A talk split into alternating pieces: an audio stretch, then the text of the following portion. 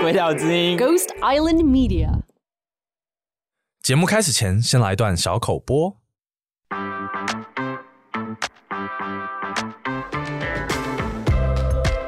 城市豆沙包 Podcast 搜罗并访问居住在世界各地的台湾人，而他们就像吃了诚实豆沙包一样，一五一十的吐露自己深入在地的经验，开箱每个城市最诚实的样貌。听完节目后，不妨去听听城市豆沙包 Podcast 吧。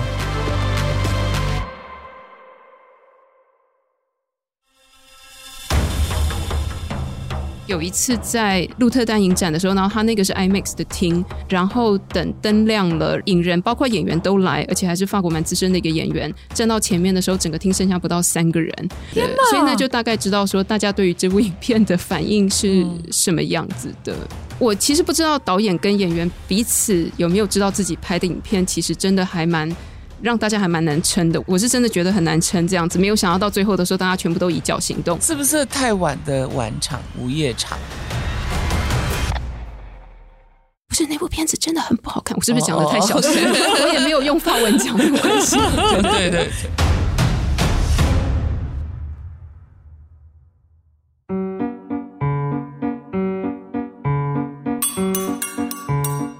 让我们欢迎大使夫人阁下莅临。各位贵宾，大家好！今天本人非常荣幸可以在这里与大家分享我的外交生涯。今天我所要讲的内容是，我要分享的。大使夫人，你还好吗？哎，拜托哎，卖给我带赛胡林好不好？我是 Jean，我是鬼岛之音的凯西。Testing one, two, three, here I go.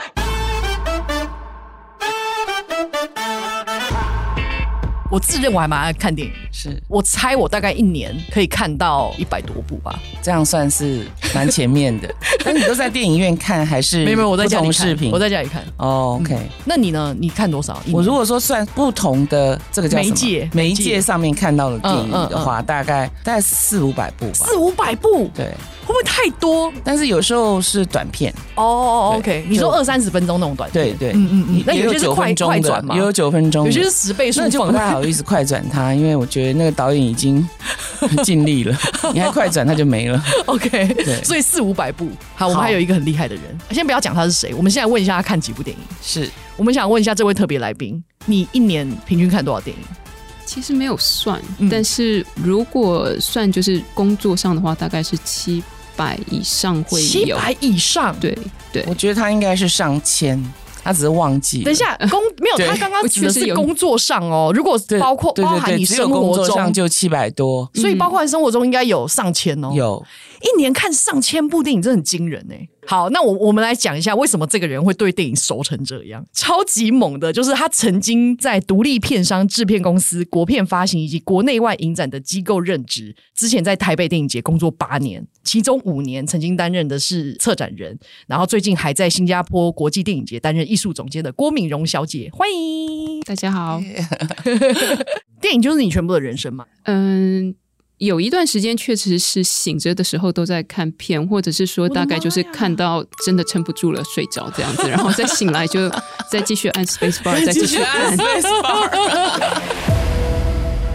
大概也是有这样子的时候。所以你不会腻吗？会不会腻啊？应该是这样讲，就是说我曾经有想说，我大概看半个小时，我大概知道这部片子是什么样子，然后后来降到十分钟，嗯。后来其实说真的，老实话，大概一部片子画面出来大概不到一分钟，我就知道这部片子大概是什么样子的预算，然后这个导演是什么样的经验，然后他想要做什么样子的影片。那接下来其实就只是在证实他有没有符合你的想象，对，他有没有做出超过我想象的。或是说，其实这个导演想要说故事的方向呢，大概能力在什么样子的程度？天哪，我现在下巴已经掉到 腰部了，哦、傻眼呢。等一下，所以，但是有一些电影第一分钟通常是街景吧？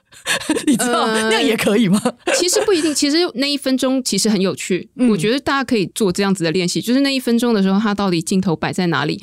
他的镜头是不是有一点不确定？还是他其实是不是在模仿什么样子的影片？还是他想要用一个非常炫的一个开场，其实某个程度上，就是从那第一分钟开始，你就在想说，他到底想要做什么？他的意图在哪里？嗯、对，哎、欸，所以他基本上是用一个专业的角度在看电影、欸。哎，是啊，我通常第一分钟还在放空、欸，哎，我还想那边倒 倒水啊、倒酒啊什么之类。我想，嗯，等一下要吃什么？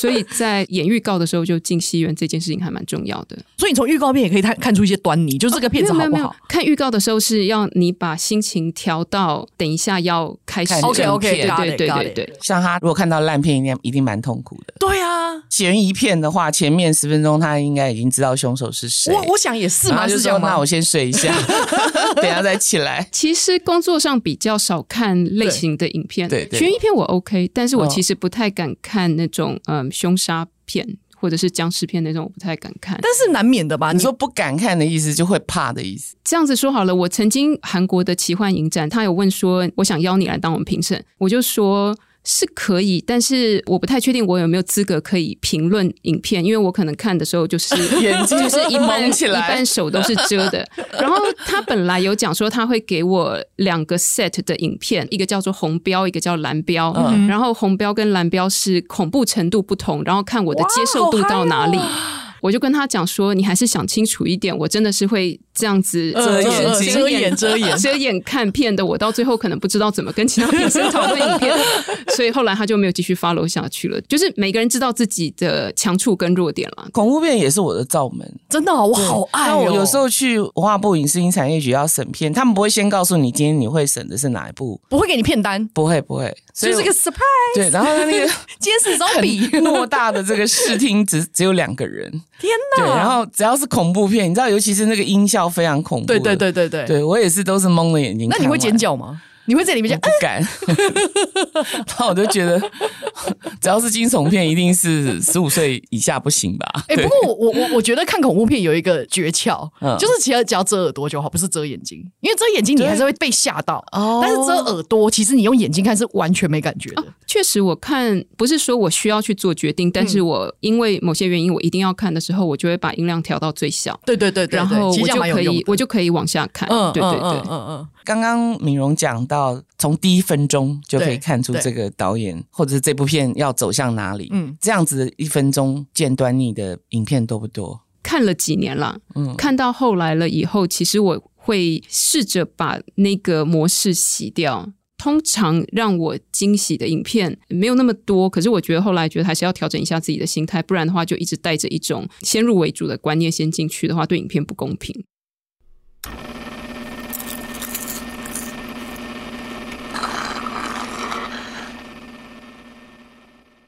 好，但是讲了那么多啊，因为我自己对这个所谓的策展人身份蛮好奇的，嗯、我相信很多观众也不太确定说电影的策展人到底在做什么，嗯，所以可不可以请你稍微跟我们介绍一下电影策展人的工作到底在干嘛？策展人的工作可能有几个面向啦，就是比较基本的面向，其实是选电影，某个程度上做出一个选择，然后那其实是你的 taste，有些时候是偏好，那有些时候也是观察全世界以及现在的影展的潮流就往哪里走，然后去选出你觉得比较特别的影片，以及比较合适这一个影展的影片。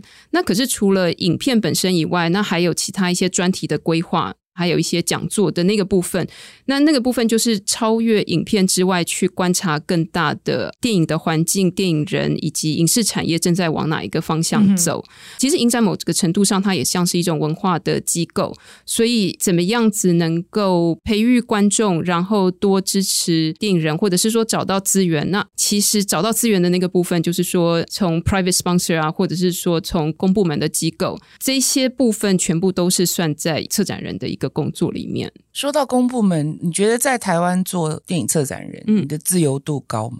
其实是还 OK，而且我觉得也是逐年越来越好的，是不会去干涉影片要选什么。嗯，对，并不是没有过，但是相对上来讲是还算 OK 的。所以这样被你选进来的片子，中选比率是多高啊？看情况，就是看像是说我在台北电影节跟在新加坡电影节的时候都有投件的。嗯，对。就是要看投件的有多少，以及可以选进来的有多少。说老实话，常常是不到一成的，竞争很大哎、欸。嗯嗯，所以这个这个选上以后，对于被选中的这些片商或者是做这个电影的人有什么好处？其实它某个程度上比较基本的是一个肯定嘛。我其实，在这么多年接触创作者的时候，我觉得不论是什么样子的创作者，即使是很资深的，绝大多数其实对于他们的影片给别人看，其实还是有一种心理的不踏实感。不论如何，你要把你的作品拿出去，去接受别人的回应，我觉得那都是一个挑战了。很有趣的是，我很多年都会是在观众看到影片的最后一幕，然后要上字幕了，大家在想说啊，这部影片好不好看啊？我要不要留下来听 Q&A 啊？这个时候，那我是在门外跟着导演以及跟着影人，然后看着他们要面对观众了的那个最后一刻的焦虑，然后这么多年下来，我也觉得这些东西有点奇妙。就是我进去的时候，影厅里的气氛，我是可以感觉得出来，大家是喜欢还不喜欢，以及大家虽然影片看完的时候会拍手，但是你会感觉得出来那个是实的还是虚的。嗯、对对对，这些东西其实是一个很奇怪，是在现场才感觉得到的。天哪，好微妙哦！拍手的实虚还听得听得出来、哦，听得出来，怎么听啊？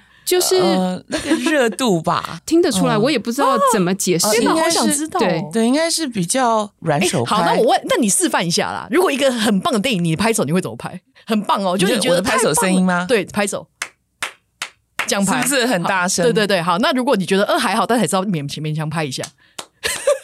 差不多，差不多，空空哦，一个是比较饱满，就是有空的，你很想制造那个声响，对。但是后来也有发现，有些时候会有一些，对对对，有装脚会去带气氛，就是要先 拍的实，然后大家综艺节目吗？大家就开始觉得说，好像要再拍的更大声一点，对。所以这些东西也是某一种 cue，就是我进去的时候就会发现，嗯，有部队在里面，有枪手在里面，像这样子，你就是在你家里客厅没有办法达到的。对，所以刚刚讲到说，在家看跟在电影院看，其实差别就是那个氛围，对不对？不只是氛围啦，我觉得电影这个技术，就是导演的拍摄，它其实是为了这么大的荧幕所设计的。哦，是哦，对。他其实是想象说我在大荧幕观影的感觉，我去怎么营造我的镜头，什么是这样？所以有一些导演他们很在意，就是当他这个片子在不同的国家、不同的设备放映出来的时候，它的呈现方式，嗯、甚至于打字幕的方式，你真的不能随便乱打。对，呃、我想敏荣一定也有很多这种经验。嗯，有一点回应到你刚刚讲说影展的一些功能或者是意义是什么？我觉得有些时候气氛是蛮重要，因为一般的戏院其实只要最后一个画面没有。了，然后它就灯就亮了，然后接下来就有人来讲说啊，擅长请往这边走，手边的垃圾请观察，请不要忘记带手机什么之类，然后你就觉得哦，好啊，那差不多了，接下来要吃什么什么之类的。可是，在影展里头的时候，我觉得那是一个那是一个气氛，一方面是觉得说同好，而且另一点是你第一个看，如果有什么样子的问题的话，你也可以问导演。可是相对上来讲，我觉得影展它其实某个程度上也是有一点活动的感觉，就是把那个气氛炒起来，或者是说，如果说这部影片不怎么样的话，那大家就会还在跑字幕的时候就小小声的离开，嗯嗯嗯，那你也就大概知道这部影片的大家的观感是什么。我曾经记得。有一次在鹿特丹影展的时候，然后他那个是 IMAX 的厅，好大的一个戏院。然后等灯亮了，影人包括演员都来，而且还是法国蛮资深的一个演员站到前面的时候，整个厅剩下不到三个人。然后对整个厅大概六七百人的厅剩不到三个人，那你就大概知道，对对对，原本是满的，所以那就大概知道说大家对于这部影片的反应是什么样子的，嗯、对。所以，所以当时他怎么样？他的他当时一进来的那个，我其实不知道导演跟演员彼此有没有知道自己拍的影片，其实真的还蛮。让大家还蛮难撑的，我是真的觉得很难撑这样子，没有想到到最后的时候，大家全部都以脚行动。那一刚开始其实是有一大批的人先走，主持人开始有点慌了。主持人就讲说：“哎，我们导演有来以外，非常非常知名的法国演员也有来哦。”那有些时候像是兵败如山倒，你就发现身边的人已经走到留下来的人觉得，等一下戏院里面只剩下十个人，我该怎么办？那就我一定要，我一定要待到最后了。然后所以人就开始走的越来越多。是不是太晚的晚场、午夜场？不是那部片子真的很不好看，我是不是讲的太小声？我也没有用法文讲，没有关系。对对对，天哪！哎，所以这时候策展人怎么办啊？就要把自己当初做这个选择的决定吞下去，然后回家面壁。真的哦，哎，也不一定啊。有些时候他们会觉得这部影片是大家没有眼光。也许十年以后大家就会有眼光了，这个也是有可能的。不，或者是比较平心静气的想，也许我真的有做错决定。哎，所以你当时要怎么应付那些导演跟演员？假如说你说他们是有名，他们不会觉得说哦，怎么回事啊？你这大家的那个观众品味怎么那么差啊？然后这种没给不给面子，会会这样吗？你会需要应付他们的一些情绪上面的？其实还好哎，我。其实某个程度上，我觉得影展就是要把专业的事情做好。所以像是刚刚俊你讲，就是说像是国外来的导演，就大家都还在外面等进场的时候，其实戏院里面有其他戏院的事情。有一些导演他可能一下飞机以后，他第一件事情就是想要冲到戏院去，然后要做测试，他要看他的声音是不是对的，对他要看画面的比例是不是对的，嗯、然后还有他在影片放映的时候，他可能会希望。躲在不同的角落去听左声道有没有出来，右声道有没有出来？呃，也是有。我们通常是，我们通常是，对，我们通常是不希望，所以请听到的导演们千万不要做这样子，做这样子的角落生物吗？对，但是但是有一些导演真的会很卢，就说我一定要听那个地方的声音有没有爆掉，然后他们出来的时候就会觉得 OK，这里的声音很好，或者是你们的放映团队非常的专业，这样对。就是说老实话啦，拍片可能有些时候三年你才把一部片子拍出来，所以在意也是正常的啦。那影展来讲，我们就是把场子做好，要做的宣传做好。那到最后，其实我觉得创作者真的要跟观众直接面对，就是说大家对于影片的喜欢不喜欢，这个不是这个不是影展能够去控制的，的对。对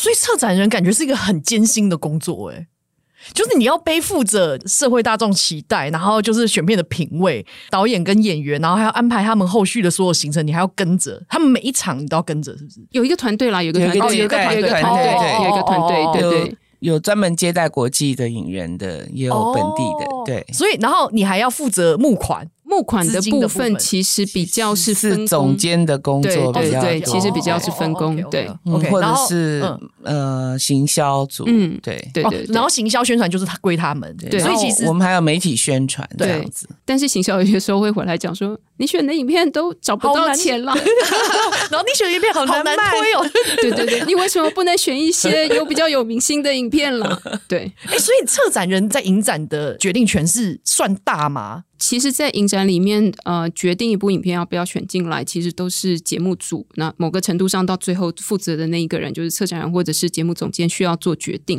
那所有人的声音你要听进去，然后我觉得不要独断。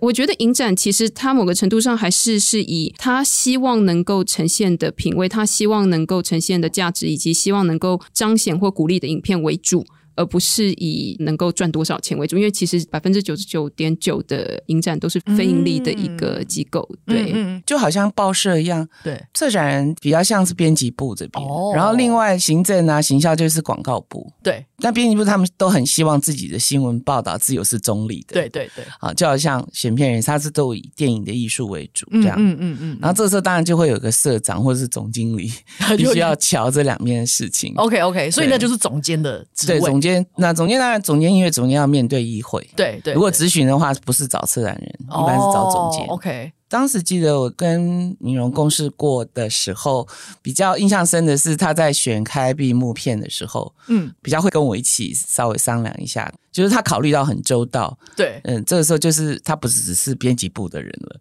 他就是要为整个影展着想，因为嗯嗯嗯因为开闭幕片是很重要的。对，因为开闭幕片其实某个程度上，他他肩负很多的责任。这样子说好了，就是说开幕嘛，你不管是你的观众、你的影人、你的各种支持，不管是以金钱或者是他人脉资源等等等支持这个影展的人，他们都要来到这边。当然，希望那个开幕是精彩的。那可是精彩这件事情，大家就有不同的定义。对，那那个东西就很难用选片的一个观点，就是说这部片子好不好看。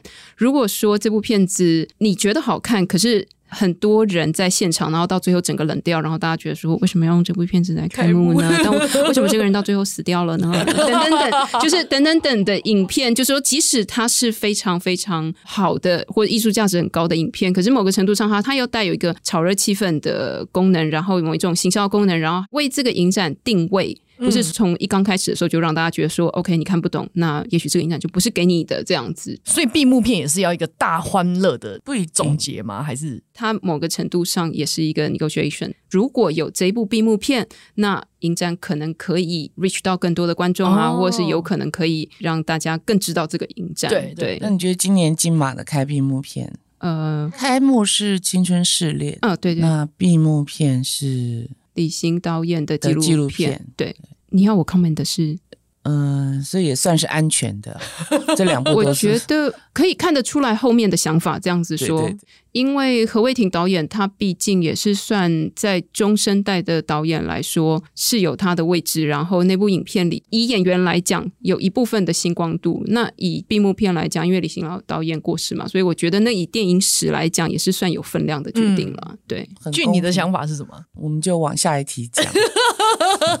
好，但是我想要再回到策展人的身份这件事情，就是你要多喜欢看电影，你才会想去做策展人呢？还是说做到策展人，你是因为前面经历过你过去的这些工作经验，就是说，哎，好像这条路这样走也不错。回过头来看，我一直蛮喜欢电影，然后我也蛮希望做电影，所以那个时候没有想说要做什么，就是只要任何有跟电影有关的事情我能做，我就想要去做这样子。嗯嗯嗯、包括去电影院撕票，我都觉得还不错。但是电影院什么？撕票就是电影院。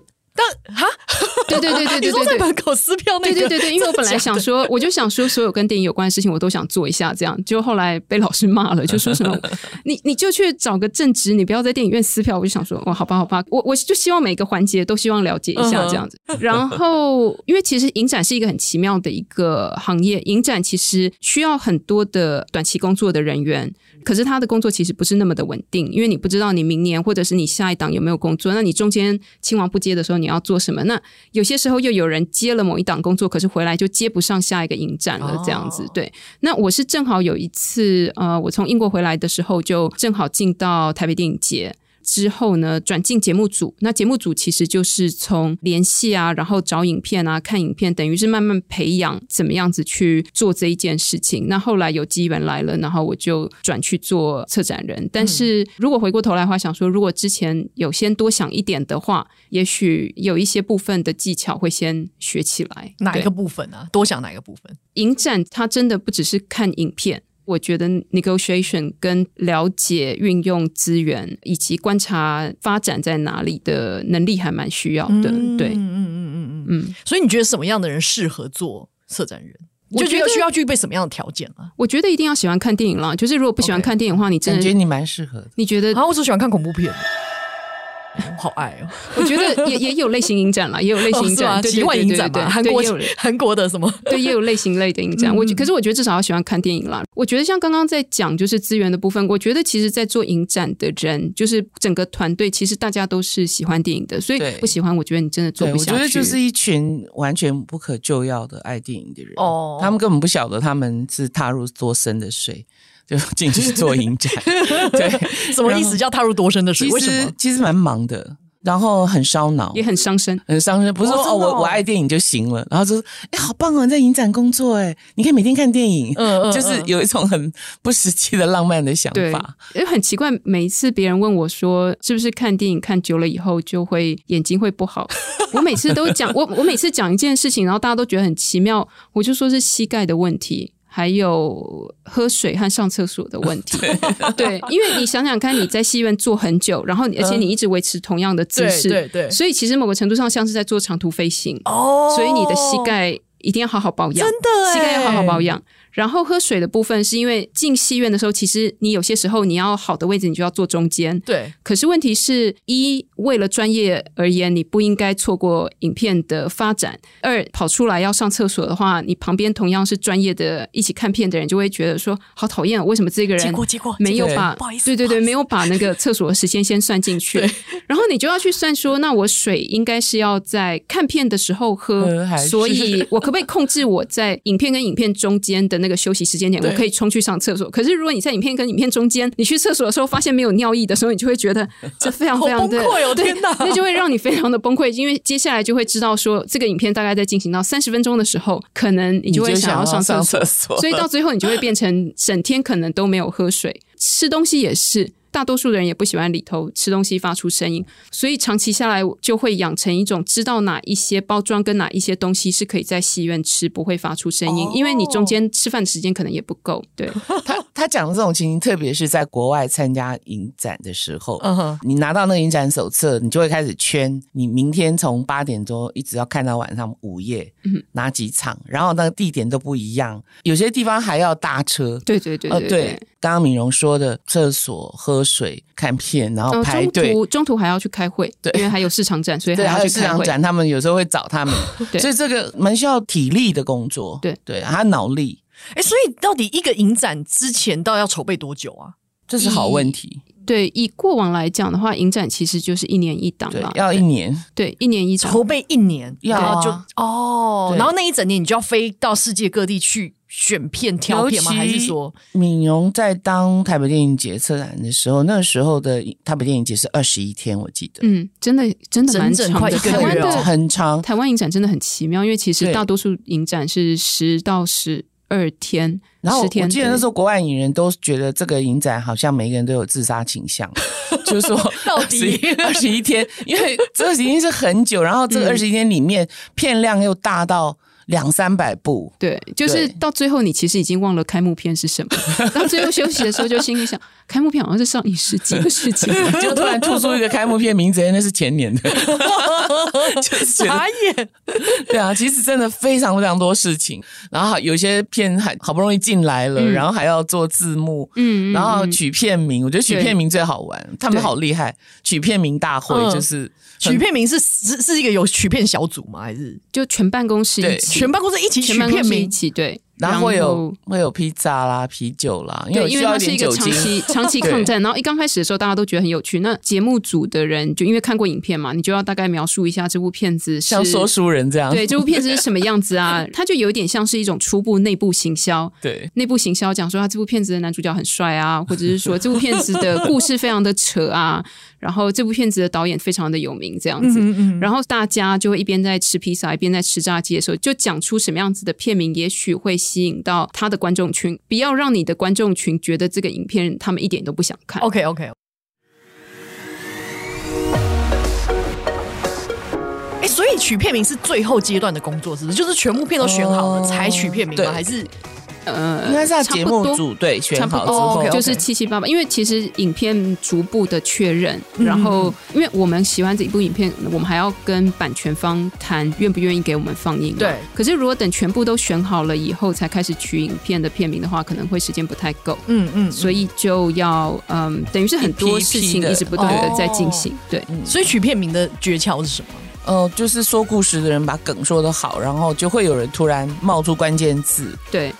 或者是比较当代的词汇的用词，哦、谐音梗，还有一些谐音梗，就，就好像就好像台湾是第一个创神鬼系列的嘛。对对对对，神鬼什么神鬼还不可能系列。对，最厉害的是有些人他取片名，可是他其实还没有看完这部片子。对，只是因为那说书人很会说。哎，但是欧洲片是比较难取啊，译文片或者是欧洲片一些比较就是难懂，取出取出让大家充满想象空间的。对，觉得进去了以后就会心灵净化。是哦，那会不会看到片名取片名太重要，那个片名是不真的会影响票房。还有搭配那个影片介绍，因为影片介绍也都是我们嗯嗯嗯。我们会找人一起来写，然后大家就可能看了以后就觉得当下觉得那个 feel 很对，对，但是也不能就是也不能跟大家的想象差太多，okay, okay, 不然的话大家就会出来，然后就有一个对啊，对啊对，就有 backlash 这样。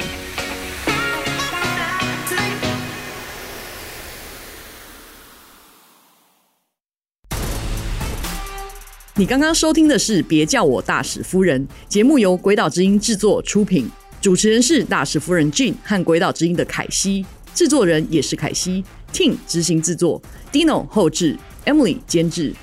不管你用什么方式收听，都按下追踪订阅我们，每次更新都能收到通知，保证让你成为亲朋好友眼中的外交八卦知识家。上网搜寻鬼岛之音，也可以找到我们其他好听的节目。